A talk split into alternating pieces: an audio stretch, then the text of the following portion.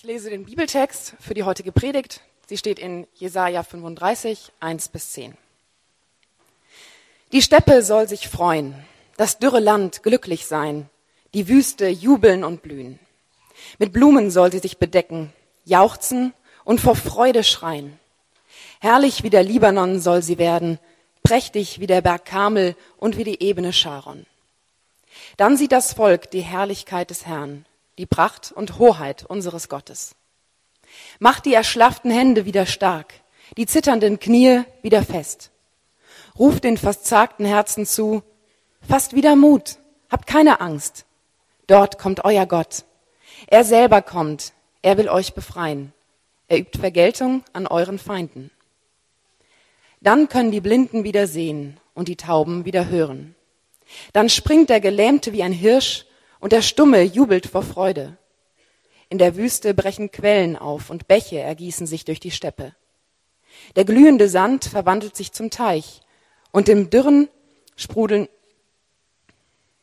Entschuldigung. Und im dürren Land sprudeln Wasserquellen. Wo jetzt Schakale ihr Lager haben, werden dann Schilf und Riedgras wachsen.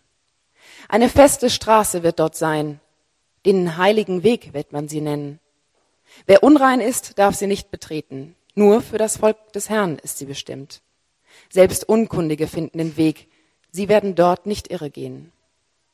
Auf dieser Straße gibt es keine Löwen, kein Raubtier ist auf ihr zu finden. Nur die geretteten Menschen gehen dort. Sie, die der Herr befreit hat, kehren heim. Voll Jubel kommen sie zum Zionsberg. Aus ihren Augen strahlt grenzenloses Glück. Freude und Wonne bleiben bei ihnen. Sorgen und Seufzen sind für immer vorbei. Vielleicht habt ihr es mitbekommen, ähm, die Woche, besonders am Freitag dann, war ähm, im NDR eine Aktion Hand in Hand für MS-Kranke, MS-Erkrankte. Und ähm, gerade wieder als ich einen Text gehört habe, dachte ich so, krass, was da für eine Hoffnung drin steckt. Was, was wird jemand, ja, wo der Körper einfach nicht mehr kann, nicht mehr will, äh, nicht mehr reagiert, wie hört jemand so einen Text mit so einer Hoffnung? Und der Abschluss dieser Woche war ähm, die NDR Talkshow, äh, Freitag spät, habe ich mir noch angeguckt, äh, mit den mit Barbara Schöneberger und Hubertus Meyer-Burkhardt, den Moderatoren. Und die letzte Frage war natürlich, und wie feiert ihr Weihnachten? Wie macht ihr es? Wie haltet ihr es mit Weihnachten? Was, wie steht ihr dazu? Und dann kamen natürlich diese Antworten, ja, wir machen tolles Essen und es geht um Zeit mit Freunden und Familie und einer sagt natürlich auch, ich würde am liebsten abhauen. Einer hat gesagt, ich hau wirklich ab, wir gehen Skifahren, da wo keiner ist. Wir haben unsere Ruhe, wir wollen raus aus diesem Wahnsinn. Und dann war dieser Schauspieler Lars Eidinger in der Runde, der bekannt wurde durch den Film Alle anderen und eigentlich viel im Theater sonst spielt. Ähm, er sagt, ich kann zu Weihnachten eigentlich gar nichts sagen und ähm, eigentlich ziemlich ehrlich und alle ganz betroffen, oh, das ist aber schade und warum denn und jetzt komm, sag doch mal was so in die Richtung. Und darauf antwortet er, ja, okay, mir fällt gerade doch noch was ein, was ich erzählen kann. Und das war meine Tochter, als sie drei Jahre alt war. Da haben wir den Raum zur Bescherung aufgemacht. Und dann ist meine Tochter weggelaufen und kam wieder und hat den Tisch gedeckt und hat Happy Birthday Jesus gesungen. ja? Und das fanden alle so, oh, das ist ja, das ist ja cool. Und ähm, so einfach das klingt, so simpel, so schlicht, das ist es im Prinzip, was dieses kleine Mädchen da gesungen hat. Es trifft, trifft den Nagel auf den Kopf, was Weihnachten eben ist, die Geburt von Jesus. Und dass es eben nicht nur ein netter, wärmender Gedanke ist für kalte Wintertage, ähm, sondern dass das das ist, was wir gerade gesungen haben, was wir gerade gehört haben. Das ist, was den Lauf der Welt verändert und was unsere ganze Welt umkrempeln kann und umkrempeln wird. Und das Buch Jesaja hilft uns, Weihnachten mehr aus dieser Perspektive zu verstehen, aus einer ein bisschen anderen Perspektive, aus der wir es vielleicht sonst sehen. Es ist voll von diesen Verheißungen eines zukünftigen Zeitalters des Friedens, der Gerechtigkeit und der Freude. Und wir sehen diesen göttlichen Retter, der kommen soll, um alles neu zu machen. Und Matthias hat letzte Woche angefangen, über Jesaja 11 hat er gepredigt, über unsere Hoffnung auf eine bessere Welt. Und da ging es ganz intensiv um dieses Thema Gerechtigkeit. Ja, dass wir uns nach einer gerechten Welt sehen, dass es die in dieser Form nicht zu 100 Prozent gibt, aber dass es eines Tages echte, umfassende Gerechtigkeit geben wird und dass es deshalb sich lohnt, für Gerechtigkeit jetzt schon zu leben. Und äh, wer dieses Kind war, das in der Krippe äh, geboren wurde, das ist eben nicht eine sentimentale Geschichte, es geht nicht um ein bisschen Geborgenheit, sondern Jesaja malt uns hier ein Bild vor Augen, was unfassbar ist, ein großes Bild, ähm, ein sehr, sehr schönes Bild in diesem Text. Und wir sehen, Weihnachten gibt uns Hoffnung auf ein neues Zuhause. In dem Text sind nämlich zwei Bewegungen enthalten. Wir sehen eigentlich zwei Personen äh, oder zwei, ja, zwei Parteien, die sich bewegen. Wir sehen einmal die Bewegung, Gott kommt zu uns und wir sehen am Ende des Textes die Bewegung, damit wir zu Gott kommen können. Ja, wir sehen diese zwei Richtungen im Prinzip, in die gegangen wird. Einmal Gott kommt zu uns, das ist die eine Bewegung, die passiert im Text, und die andere, damit wir zu ihm kommen können. Und das sind die zwei Punkte, die wir uns angucken. Ähm, und bevor ich das mache, bevor wir das zusammen machen, möchte ich nochmal beten. Ja, danke Vater für diesen Text, für die Schönheit, für die Poesie, für diese kraftvollen Bilder und Worte. Und ich bitte dich, dass du die mit Leben füllst. Dass es nicht nur Worte sind, nicht nur schöne Gedanken sind, sondern dass wir, ja, wie Daniel auch schon gesagt hat am Anfang des Gottesdienstes, dass wir was davon spüren auch, was es heißt, dir nahe zu sein und dass du unser wirklich Zuhause sein willst und sein wirst und ähm, ja, begegne uns und erkläre uns und ähm, sprich uns an. Amen. Also, erster Punkt, Gott kommt zu uns. Das ist die erste Bewegung, die wir sehen. Und wir sehen das im Volk Israel, das sich zur Zeit Jesajas der Bedrohung von übermächtigen Gegnern ausgesetzt sieht. Also es war nicht irgendwie, ja, alles nett und schön und dann kommt so ein Versprechen von so einem, von so einem Retter, sondern es war eigentlich eine ziemlich harte Situation, in der Israel steckte. Es war ein Spielball der Großmächte des Vorderen Orients geworden. Es wurde mit aller Macht unterdrückt, unterworfen, hin und her geschleudert. Und es schien nicht mehr lange zu dauern, bis es endgültig aufgerieben wird, bis Israel nicht mehr da ist. Das war eine wirkliche Bedrohung. Und es war eine Zeit von Hoffnungslosigkeit und Verzweiflung. Ja, kein Ausweg in Sicht. Stattdessen wollte man am liebsten aufgeben, resignieren, einfach, ja, die Fahne hissen, die weiße Fahne hissen und sagen, es, es macht keinen Sinn mehr. Und dann kommen diese Verse eins und zwei in unserem Text über diese Wüste. Und ich muss ehrlich sagen, ich war noch nie in so einer richtigen Wüste. Ja, vielleicht der ein oder andere von euch schon. Ähm, aber Israel hatte genügend Erfahrung mit Wüste. Die wussten, wenn da was von Wüste steht, die wussten, was es ist. Und dieses Volk hat 40 Jahre Tag für Tag ums Überleben gekämpft in so einer lebensfeindlichen Umgebung, wie die Wüste eben ist. Und was lesen wir hier? Habt ihr das gehört? Die Steppe soll sich freuen, das dürre Land glücklich sein, die Wüste jubeln und blühen. Was soll da blühen? Ja, die Einöde soll sich auf einen Schlag in eine blühende Landschaft verwandeln. Ein gefährlicher und tödlicher Ort soll zum Ort der Erfrischung werden und der Erneuerung. Dort, wo man gerade noch über sein, ja, wo man gerade noch um sein nacktes Überleben gekämpft hat, soll es plötzlich einladend sein und willkommen heißen und gemütlich und freundlich. Die Verse beschreiben eine tiefgreifende Veränderung, Umgestaltung, eine Transformation. Wir sehen das an diesen Eigennamen, die hier stehen, die eben für besonders florierende Ländereien stehen. Ähm, der Libanon war bekannt für seinen fruchtbaren, reichhaltigen Boden. Ja, das war so richtig guter Boden, wo man was pflanzt und das wächst, ja. Der Kamel stand für gut kultivierte, geordnete Landschaft, ja, wo Dinge wirklich kultiviert werden, entwickelt werden, sich entfalten können. Und die Sharon-Ebene stand für eine natürliche Schönheit, ja, für eine richtig, richtig schöne Landschaft, die ihr euch vorstellen könnt. Vielleicht so, ja, wie das alte Land. Oder einfach, was ihr schön findet. Und diese Landschaften sind Bilder für pulsierendes Leben. Da lebt es. Ja, der Boden wird fruchtbar. Es wird eine ertragreiche Ernte geben. Keiner muss hungern. Die Landschaft wird einfach nur herrlich und schön aussehen. Alles wird blühen und gedeihen und sich prächtig entfalten. Wunderbar. Das Leben bricht herein. Mitten in die Wüste.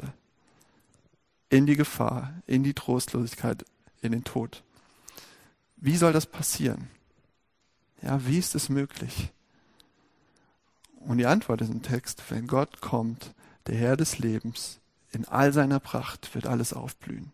Er wird unwiderstehlich da sein und die Einöde wird blühen. Die Herrlichkeit Gottes, die Quelle allen Lebens, aller Freude, sie wird hervorsprudeln wie aus Quellen und alles Sterbende tränken mit Leben und wird alles wiederbeleben. Das Leben wird den Tod verschlingen. Es wird keine Wüste, keine Wildnis, keine Einöde mehr geben, sondern alles wird auferstehen, die ganze Schöpfung bis in die letzten Winkel der Erde, bis in die totesten Winkel der Erde, bis in die letzte Wüste. Das ist das Bild. Ja? Und das klingt doch wunderbar. Das klingt doch wunderschön. Aber was sollen wir jetzt damit anfangen? Das ist ja sehr inspirierend. Aber was ist das? Was soll das? Und das ist eigentlich fast zu schade, aber wir versuchen es, ja. Ich finde, das ist ein Gedicht und das hat an sich eine Wirkung. Aber diese kraftvollen Bilder erzählen uns die Beschaffenheit der Welt in dieser dichten poetischen Sprache. Und wie wir das früher im Deutschunterricht gemacht haben, müssen wir jetzt sagen, okay, was, was wird hier gesagt? Ja? Was sagen sie? Ja, vielleicht hattet ihr auch nicht so viel Spaß in Deutsch wie ich, aber hier in dem Text hat es mir echt Spaß gemacht. Also, alles wurde gemacht. Wenn wir uns genau ansehen, was hier steht, dann sehen wir, alles wurde gemacht, um sich an Gott zu freuen und in seiner Nähe aufzublühen und sein Wesen wiederzuspiegeln. Alles Leben wurde dazu gemacht seine Gerechtigkeit, seine Liebe, Wahrheit und Schönheit wiederzuspiegeln. Und wenn das in vollem Ausmaß passiert und so richtig alles aufblüht, das ist das Paradies.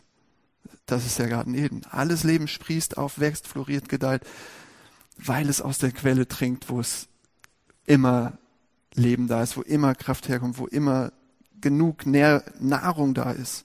Ja, weil es aus der Quelle trinkt bei Gott und weil es dann letztlich zeigt, wie er ist man könnte sagen, so ein Bild nochmal, die Erde ist aus biblischer Sicht so wie so eine Rose von Jericho. Die ganze Schöpfung. Kennt ihr die? Vielleicht haben einige von euch jetzt zu Hause an Weihnachten, in Advent, diese Dinge auf dem Tisch stehen. Wir hatten das letztes Jahr, glaube ich, oder vorletztes Jahr. Ähm, kennt ihr die? Diese, die sehen aus wie so ein trockener ähm, Strohballen, so ein bisschen, oder so ein bisschen trockenes Zeug, Gestrüpp. Und ähm, die wachsen eigentlich eher in so Wüstengebieten. Und die können sehr, sehr lange Zeit ohne Wasser überleben, auskommen. Und sehen nicht besonders aus, sehen so ein bisschen vertrocknet, wie aus wie vertrocknetes Gestrüpp. Was für einige Leute hier vielleicht alle Pflanzen irgendwie sind, so nach ein paar Tagen. Aber die sehen, bei denen sieht man das wirklich. Und, aber wenn sie Wasser ausgesetzt werden, wenn sie mit Wasser in Berührung kommen, dann wachen die auf. Ja, dann gehen die auf und öffnen sich und leben auf und zeigen ihre wahre Pracht. Ja, und Jesaja sagt, dieses Aufblühen der Schöpfung, das wird passieren mit, mit aller Schöpfung, mit allem Leben. Das wird passieren, wenn Gott, der Schöpfer des Lebens, in seine Herrlichkeit kommt, wird alles aufatmen. Und warum sagt er das hier? Weil die Welt in dem Moment nicht so ist, als Israel das gehört hat.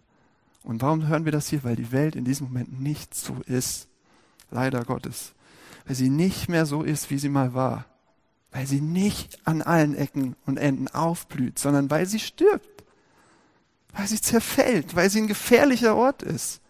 Voller Gefahren, voller Unrecht und Leiden und Krankheit und Konflikten und ja, die Menschen hatten das Paradies. Die hatten dieses Aufleben. Aber es war nicht gut genug. Es war nicht, sie wollten wollten ihr eigener Gott sein. Sie wollten die Kontrolle. Sie wollten die Autonomie. Sie haben sich vom Leben selbst abgeschnitten. Und das ist die Realität, in der wir jeden Tag leben. Ein kleines Beispiel. Ich habe äh, jetzt äh, diesen Bericht gesehen über diesen, diesen Turm, äh, der gebaut wird da im, im Regenwald, im Amazonas-Regenwald, ja, vom Max-Planck-Institut, dieser 250 Meter hohe Turm. Weil der Regenwald sich so verändert, weil eine Fläche von der Größe Deutschland und Frankreichs abgerodet wurde, so, ja, die Lunge der Erde. Also, wenn nicht was von selbst stirbt, dann, dann helfen wir ein bisschen nach, ja, dass es stirbt. Also, das ist die Realität der Welt. Das ist nur ein Beispiel, ein Mini-Beispiel, aber alles wird wieder zu Staub.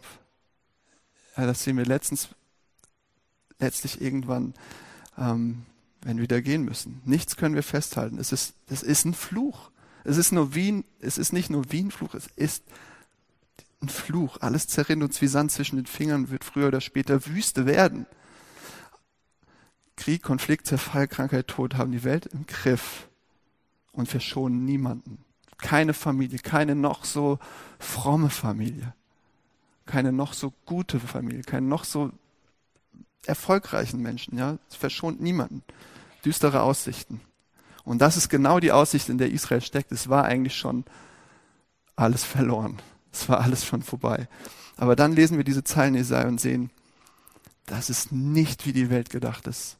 Und das ist nicht, wie sie bleiben soll. Das ist nicht das Ende der Geschichte. Gott hat einen Plan und den sehen wir hier zum Leben auferwecken. Er wird alles zum Leben auferwecken. Was bedeutet das jetzt für uns hier? Israel hört die Zahlen hier eben in einer Phase, wo das nicht leicht zu glauben ist, ähm, wo das nicht, wo das überhaupt nicht leicht zu glauben ist, wo ein schwerer Schicksalsschlag nach dem anderen kam. Krieg, Zerstörung, Verlust der Heimat, Verschleppung, Trennung von Familien, Exil. Nichts Leichtes. Was sind eure Sachen? Ja, vielleicht ist das jetzt so, sagt oh, so schlimm hat's mich ja nicht getroffen, ich kann ja eigentlich dankbar sein, aber was sind eure Sachen, wo ihr nicht mehr hoffen könnt? Ja, eine zerbrochene Beziehung, ähm, Eltern, die euch im Stich gelassen hat, haben oder Kinder, die euch aus ihrem Leben geschmissen haben oder Mobbing, ja, ein Chef, der euch mobbt jeden Tag. Ja, wo wurdet ihr verlassen oder übersehen? Oder wo habt ihr einen geliebten Menschen verloren? Und das Krasse ist, was Isaiah sagt in diesen schlimmsten Situationen. Gebt nicht auf. Gebt euch nicht dem Schicksal hin. Gebt euch dem nicht preis. Das ist nicht das Ende. Das ist nicht die Welt, wie sie sein soll und bleiben soll. Hofft weiter, haltet weiter fest. Gott kommt selbst und wird alles aufblühen lassen. Bis in, die, bis in die letzte Wüste. Ihr seid ihm nicht egal. Er hat euch nicht aufgegeben und lässt euch nicht im Stich. Und dann sagen einige, uh, ja, sehr abstrakt. Was bringt mir das jetzt? Ja, kenne ich was bringt mir das jetzt? Und dann sehen wir diese unfassbaren Versprechen für unsere versehrten Körper. Wie krass, ja. Dann können die Blinden wieder sehen und die Tauben wieder hören. Dann springt der Gelähmte wie ein Hirsch und der Stumme jubelt vor Freude. Weihnachten ist so viel mehr als ein Gefühl von Wärme und Geborgenheit. Wir sehen dieses Kind in der Krippe, wie es zum Mann geworden ist und über sich selbst sagt, über seinen eigenen Dienst. Blinde sehen, Lahme gehen, Aussätzige werden rein, Taube hören, Tote stehen auf, arm wird das Evangelium gepredigt. Und dieses Kind in der Krippe sagt ausdrücklich, ich bin's. Ich bin der, der diese Versprechen erfüllt. Ich bin da.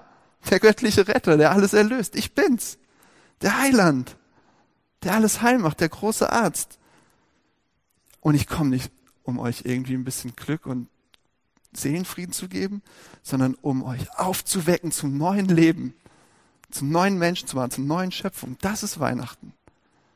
Das ist der, der hier versprochen wird, der kommt. Und deshalb hat Jesus sein himmlisches Zuhause aufgegeben, verlassen, wurde im Stall geboren, hat seine Vorteile aufgegeben und ist den Weg bis zum Ende gegangen ans Kreuz und gestorben, obwohl er unschuldig war und trug unsere Wunden, damit wir heil werden und damit diese ganze Welt neu wird, heil wird. Und das ist die Botschaft von Weihnachten. Er ist gekommen, er ist schon da. Jesus kam, um Gott mit uns zu sein, nicht weniger als das, was hier versprochen ist. Das ist Jesus. Er hat nicht nur Worte gemacht, sondern Taten sprechen lassen und ist selbst gekommen. Aber irgendwas, und das hatten wir die letzten zwei Wochen immer wieder, irgendwas stimmt da noch nicht, oder? Ist doch zu schön, um wahr zu sein. Irgendwas ist da noch nicht so ganz. Warum ist die Welt dann immer noch so, wie sie ist? wenn das schon 2000 Jahre her ist, ja? Warum ist es denn immer noch so? Ein gefährlicher Ort, der letztlich immer unser Leben einfordert. Was ist denn hier los? War das, hat das Jesus nicht gemacht? Hat er einfach gesagt, ich predige lieber nur und sterbe am Kreuz und der Rest, den lasse ich mal sein? Und Matze hat da letzte Woche auch ein schönes Bild für verwendet. Könnt ihr euch die Predigt gerne anhören. Ich mache das kürzer jetzt, aber das ist der zweite Punkt. Gott kommt zu uns, damit wir zu ihm kommen. Ja, Gott kommt zu uns, damit wir zu ihm kommen. Diese Versprechen im Text haben sich noch nicht vollständig erfüllt. Da müssen wir nicht lang drüber nachdenken. Wir leben in dieser Spannung des Glaubens. Ja, Im Neuen Testament steht, wir, wir, wir leben nicht durch das Sehen, sondern wir leben durch den Glauben. Und wir glauben, Weil Christen glauben, dass einiges sich mit der Geburt von Jesus erfüllt hat, aber andere Sachen noch nicht erfüllt sind und die endgültige Erfüllung passieren wird an dem Tag, wenn Jesus Christus wiederkommt. Ganz kurz. Wenn ihr euch mehr damit beschäftigen wollt, hört euch die letzten Predigten gerne an. Aber schaut euch alleine die Verse 8 bis 10 an hier im Text. Viele denken hier, ist die Rede von der Rückkehr Israels aus dem Exil nach Jerusalem. Aber was hier steht, geht weit darüber hinaus. Ja, das mag ein Teil vielleicht sein von der Erfüllung. Klar, sie kamen zurück nach Jerusalem. Aber da steht das Ende von Leid und Schmerzen, von Seufzen und Ächzen und Stöhnen. Ewige taumende Freude. Das ist mehr als irgendein Mensch jemals erlebt hat in dieser Welt, in dieser Geschichte. Und wir sehen hier so einen, so einen ganz einen Weitblick, eine Weitperspektive, was Gott für ein Ziel hat mit seiner Welt. So wie ein Fernglas im Prinzip. Und das Ende ganz nah rangezoomt, was am Ende sein wird. Ein neues Paradies. Die Stadt Gottes. Das ewige Zuhause für alle, die zu ihm gehören. Vollkommen ohne Leiden und Schmerzen, voller Freude. Und was hier steht, ist letztlich die große Geschichte, die uns die Bibel immer wieder erzählt, von Anfang bis Ende. Das ist die rote Linie. Abraham zog los, ließ alles hinter sich. Warum? Ja, weil Gott ihm eine neue Heimat versprochen hat, das, das verheißene Land, ein neues Zuhause, alles hinter sich gelassen. Er ging los in die Fremde wegen diesem neuen Zuhause.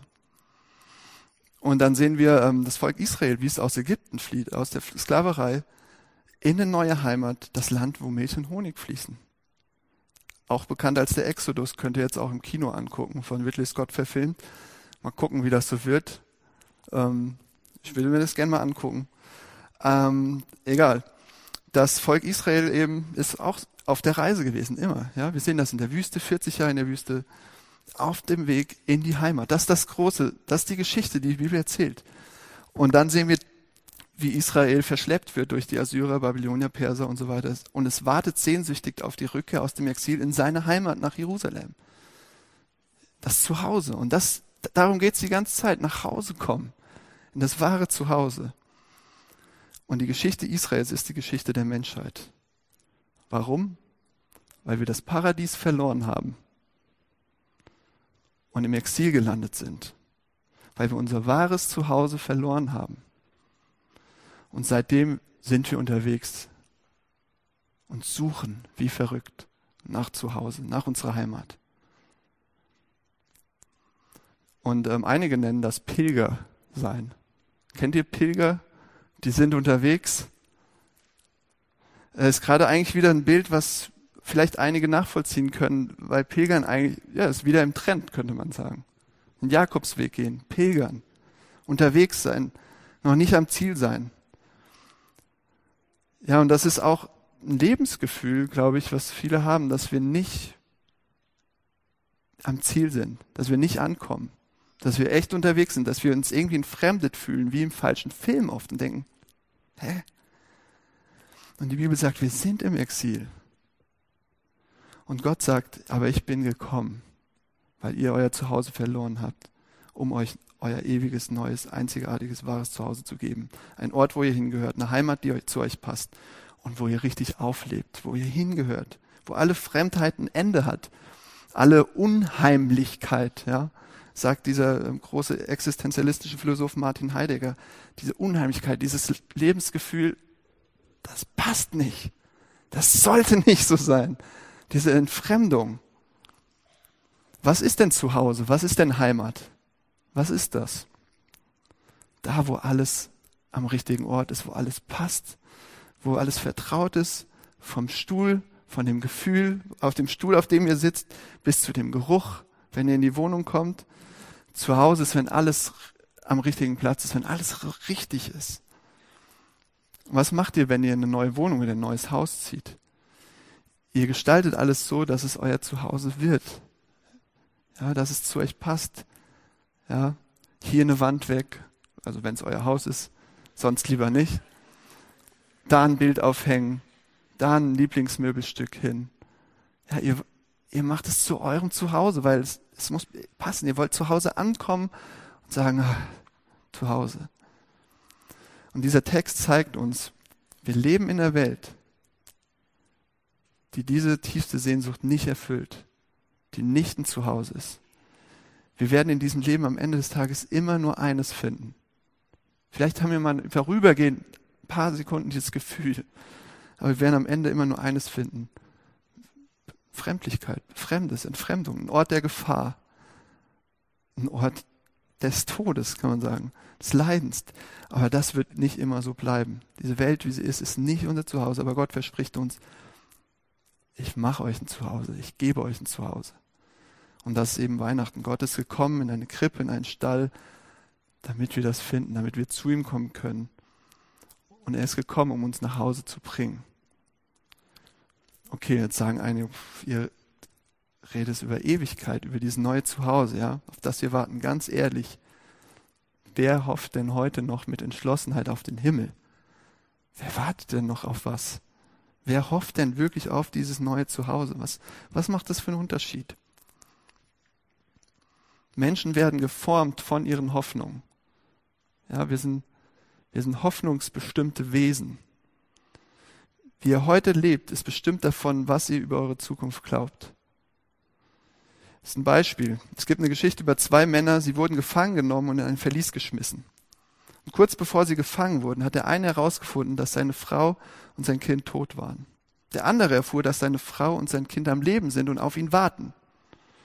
Und in den ersten Jahren der Gefangenschaft zermürbte es den ersten Mann. Ja, er ist langsam gestorben. Es hat ihn zermürbt. Und ähm, der andere Mann, zehn Jahre später, ging raus als freier Mann. Ja, diese beiden haben dasselbe erlebt, dasselbe Schicksal, dasselbe Leid, dasselbe Gefangenschaft, aber haben unterschiedlich darauf reagiert, denn sie hatten zwei unterschiedliche Erwartungen, was in der Zukunft auf sie wartet. Und diese Erwartungen haben bestimmt, wie sie mit ihrer Situation jetzt umgehen. Glaubt ihr, dass ihr einfach verrottet, wenn ihr sterbt? Glaubt ihr, dass dass das Ende ist, dass es alles ist, was ihr bekommt hier jetzt, dass am Ende nur noch endlose Wüste da ist und keiner sich an euch erinnert. Es hat keinen jemals interessiert und keiner sich an irgendetwas jemals erinnert. Das ist eine mögliche Erwartung an die Zukunft, das ist möglich. Aber es gibt eine andere. Einen neuen Himmel, neue Erde, ein neues Zuhause, eine neue Schöpfung, in der alles aufblüht und die Wüste verwandelt wird in ein Paradies. Eine Zukunft ewiger Freude, in der alle Tränen abgewischt werden. Welche Zukunft erwartet ihr? Welche Hoffnung bestimmt euch heute? Welche Hoffnung bestimmt, wie ihr heute mit eurem Leben umgeht oder morgen, wenn ihr wieder an die Arbeit geht, wie wir am Anfang des Gottesdienstes gehört haben? Welche Hoffnung ist das? Lasst uns praktisch machen. Praktischer Punkt zum Ende. Wenn ihr wisst, dass das Großartigste noch kommt, ja, wenn ihr wisst, dass dieser Moment noch kommt, dass alle eure, die tiefsten Sehnsüchte nach dem Zuhause und nach Erfüllung dieser Sehnsucht, wenn ihr wisst, dass es noch kommt, dass es noch aussteht. Ihr müsst nicht alles hier und jetzt haben. Ganz einfach. Ihr müsst nicht alles hier und jetzt auf Biegen und Brechen haben, jetzt bekommen, sicher machen. Ja? Viele fragen nach dem Weg der Entschleunigung. Ich glaube, wenn ihr wirklich einen Weg nach Entschleunigung und Gelassenheit oder einen gewissen Getrostsein sucht, ja, ich meine jetzt nicht faulenzen und nichts tun, ja, aber wenn ihr einen Weg nach Entschleunigung sucht, dieses ewige Zuhause erwarten, das ist ein verrücktes Gegenprogramm zu diesem modernen Diktat, sei jetzt glücklich, nimm dir jetzt, was du brauchst zu deinem Glück. Mach's jetzt, sei jetzt erfolgreich, tu jetzt das, schmeiß das ein, lenk dich ab, gönn dir das, mach das, ja, jetzt, sofort. Du brauchst es. Und wir sehen, und ich merke, wie das Leute wirklich fertig macht. Wie das Leute richtig krank macht. Und das auch immer mehr jetzt und hier in diese kurze Zeit schon reinpressen und wir müssen es noch schöner hinkriegen und noch produktiver sein und alle müssen noch mehr arbeiten und wir müssen noch besser werden und noch großartiger und noch mehr Bedeutung schaffen für uns. Und das große Problem ist, wenn du scheiterst, dann gibt es kein Erbarmen, weil es gibt, kommt da nichts mehr. Wenn du dein Leben an die Wand fährst, das war's, das war dein Versuch. Kaum einer gibt dir eine zweite Chance. Und wenn du Glück hast, kriegst du vielleicht eine, aber das war's, vermasselt. Und das ist ein riesengroßer Druck, ja, mit dem man kaum zurechtkommen kann. Großartiges zu leisten und auf der anderen Seite diese eigene Begrenztheit ständig zu spüren, zu sehen. Der Gedanke, dass es kein ewiges Leben gibt, keine Ewigkeit, kein zukünftiges Zuhause, das spielt, könnte man auch rumdrehen, der Leistungsgesellschaft einfach nur schön in die Karten. Ja? Wir müssen unseren Sinn, unsere Bedeutung, unseren Wert in, jetzt unter Beweis stellen, in einer kurzen Zeit und Vollgas geben und leisten, produzieren, mächtig was reißen, ja. Und dann ist alles gut. Ja. Jesus sagt uns, vergesst das. Ja, das Größte kommt noch. Das hier ist nicht das Ende. Noch lange nicht. Gott kommt, damit ihr zu ihm kommen könnt und bei ihm euer ewiges Zuhause findet. Und dann wird alles aufleben. Dann werdet ihr aufatmen. Und die ganze Welt wird erneuert. Alles Traurige wird unwahr und die Freude wird unaussprechlich und unaufhörlich. Und das wird der Zeitpunkt sein, wenn Jesus wiederkommt, wenn Jesus zurückkommt, worauf wir warten. Und wie kann das unser Leben jetzt, heute, hier verändern? Wie kräftig, wie machtvoll? Was ist dann ein kleiner Schatten von einem Misserfolg? Ja, von, von was, was ich richtig vermasselt habe? Wo ich mich normalerweise wochenlang drüber ärgere und was immer wieder in meinen Kopf kommt. Und ich denke, was bin ich für ein Idiot? Ja, was sind, was sind diese Schwierigkeiten, wenn ich diese Zukunft habe im ewigen Zuhause vor mir, das noch kommt? Jesaja sagt über die, diese Leute, die das erleben, aus ihren Augen strahlt grenzenloses Glück. Freude und Wonne bleiben bei ihnen. Sorgen und Seufzen sind für immer vorbei. Das ist die Hoffnung auf ein neues Zuhause. Das ist die Hoffnung von Weihnachten. Nicht weniger. Lass mich nochmal beten.